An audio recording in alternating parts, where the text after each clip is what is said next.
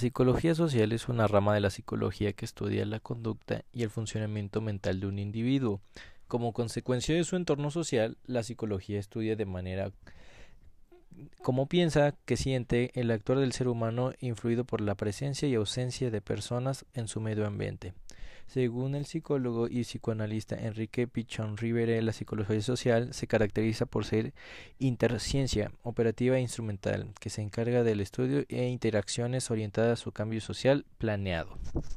Los precursores de la, de la psicología social son Aristóteles, Sócrates, Gustavo Le Bon, Gabriel Tarde. La psicología social concibe con la comunicación como un término incluyente que se abarca en un contacto o intersección de entre sujetos.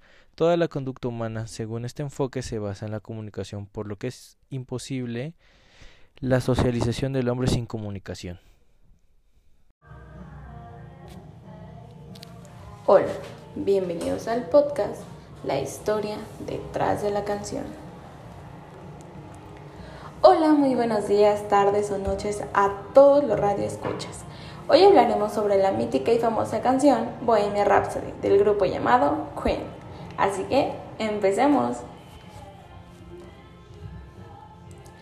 La canción puede constar de seis secciones, la introducción, balada, solo de guitarra, ópera, rock, coda o también llamada final, y con los cambios abruptos de estilo u tonalidad.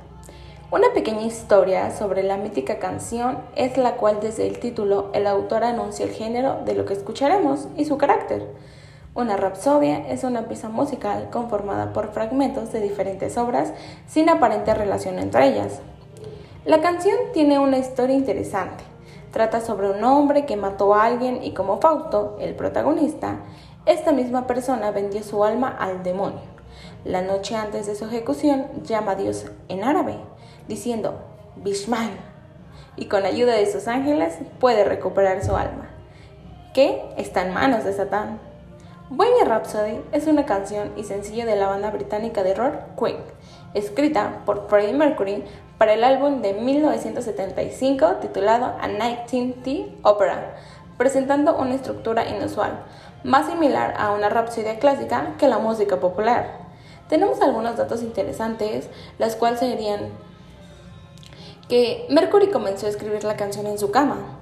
Una noche despertó inspirado y aprovechando el piano que tenía en la cabecera de su cama, comenzó a plasmar sus ideas. Bohemia Rhapsody dura 5 minutos con 55 segundos. Era muy larga para esa época.